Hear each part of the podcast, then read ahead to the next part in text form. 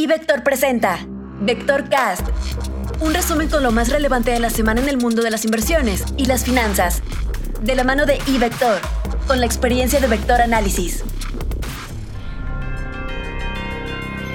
Comentario económico. Las cifras de la inflación de diciembre del año pasado, si bien fueron mixtas, alertan sobre los temores del Banco Central.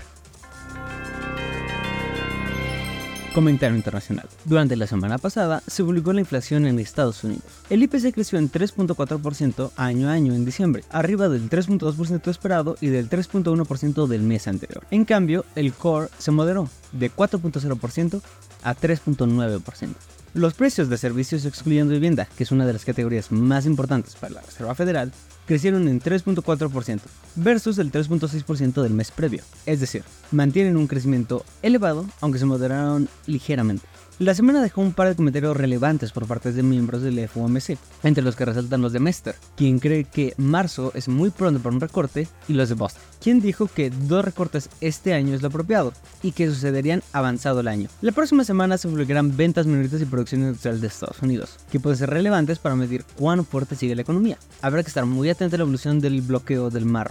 El bloqueo en sí puede ser un problema al ser una disrupción en la cadena de suministros, pero también será relevante ver la posible escala del conflicto. En Japón, los datos de salarios indicaron un menor crecimiento de lo esperado, lo que puede favorecer la decisión del Banco de Japón por mantener su tasa sin cambio, esperando un poco más para tener más señales de que el crecimiento en precios será sostenible en 2%.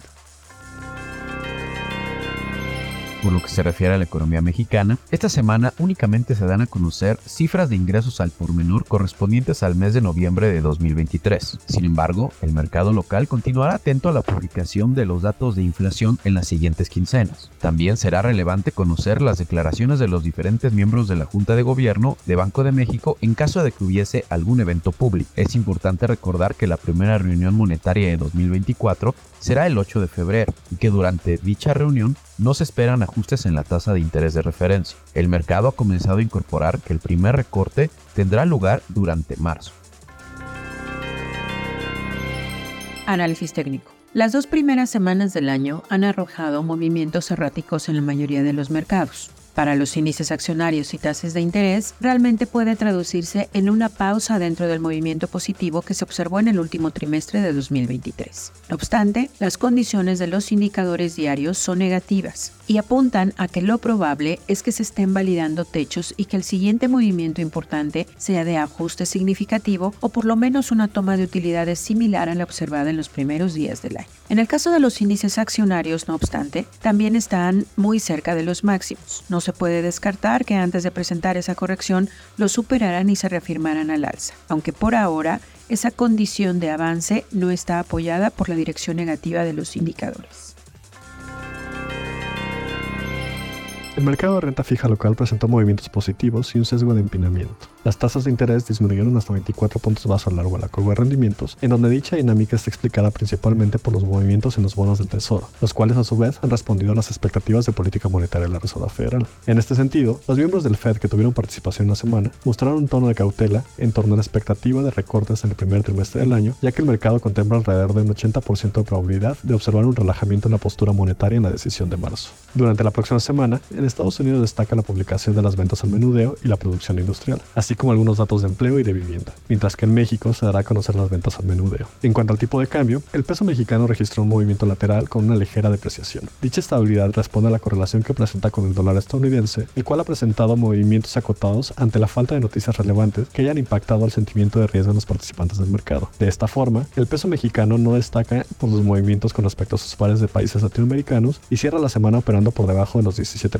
por dólar. En cuanto al posicionamiento, se puede observar un tono positivo en la posición especulativa de los futuros cambiarios de la IMM, la cual ha presentado una tendencia al alza en las últimas semanas, mostrando optimismo alrededor de la divisa nacional.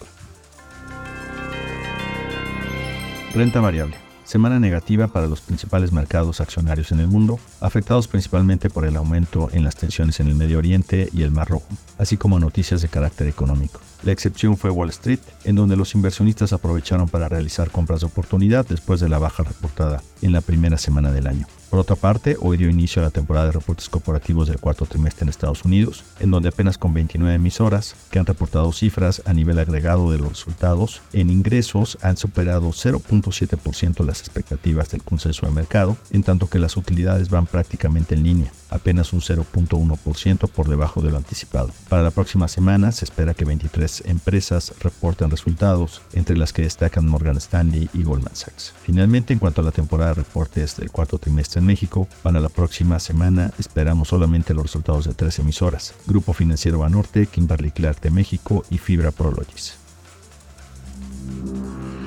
Informó para Vector Cast Rodolfo Navarrete, Alejandro Arellano, Luis Adrián Muñiz, Georgina Muñiz y Marco Montañez, quienes forman parte de nuestro equipo de Vector Análisis.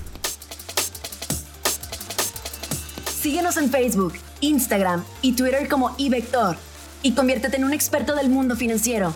Abre tu cuenta ahora y genera dinero a partir de tus inversiones en ivector.com.mx.